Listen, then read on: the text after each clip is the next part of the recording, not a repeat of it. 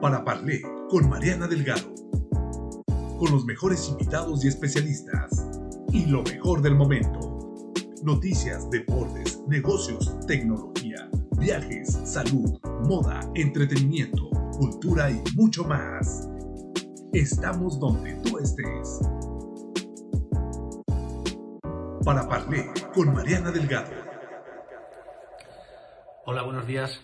Eh, soy José María Escudero, soy el responsable del área laboral y socio en Cánovas Escudero Abogados.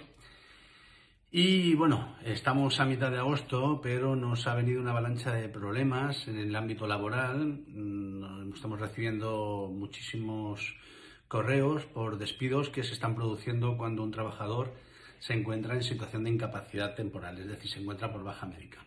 Y nos plantean si se puede despedir o no se puede despedir en esta situación. Bueno, la respuesta es que sí, pero con matices. Es decir, se puede despedir por causas que estén realmente justificadas. En ningún caso se puede despedir por el motivo de la, incapacidad, es decir, que tenga algún tipo de relación por esa baja médica en la cual el trabajador o la trabajadora se encuentra. Porque en este caso nos encontraríamos ante un despido, eh, un despido nulo por vulneración de derechos fundamentales en cuanto a que una enfermedad en ningún caso puede ser motivo del despido nos podemos encontrar con despidos objetivos porque la empresa eh, cierre, porque la empresa vaya, vaya mal, porque haya reducción de plantilla, etc. etc. De todas maneras, eh, se tiene que analizar caso por caso de forma individual, se tiene que ver exactamente la situación de la empresa, la situación de, del sector y se tiene que analizar diferentes cuestiones. Lo que sí que tenéis que tener en cuenta es indistintamente en que estéis de baja médica, eh, tenéis 20 días para impugnar este despido en el momento en que nos comunican la misma.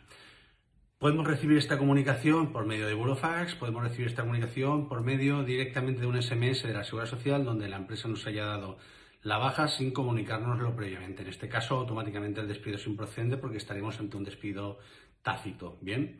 Eh, lo dicho, tener en cuenta y tener muchísimo cuidado con el tema de los plazos, porque no por el hecho que estemos en agosto, que a efectos de despidos es un, es un mes hábil, eh, ni que nos encontremos en situación de incapacidad temporal, pensemos que el plazo eh, queda suspendido, sino que desde que nos comunican tenemos 20 días para impugnar este, este despido. Bien, espero poderos o haberos podido aclarar un poquito más esta situación y cualquier cosa, pues estamos a vuestra disposición. Un saludo.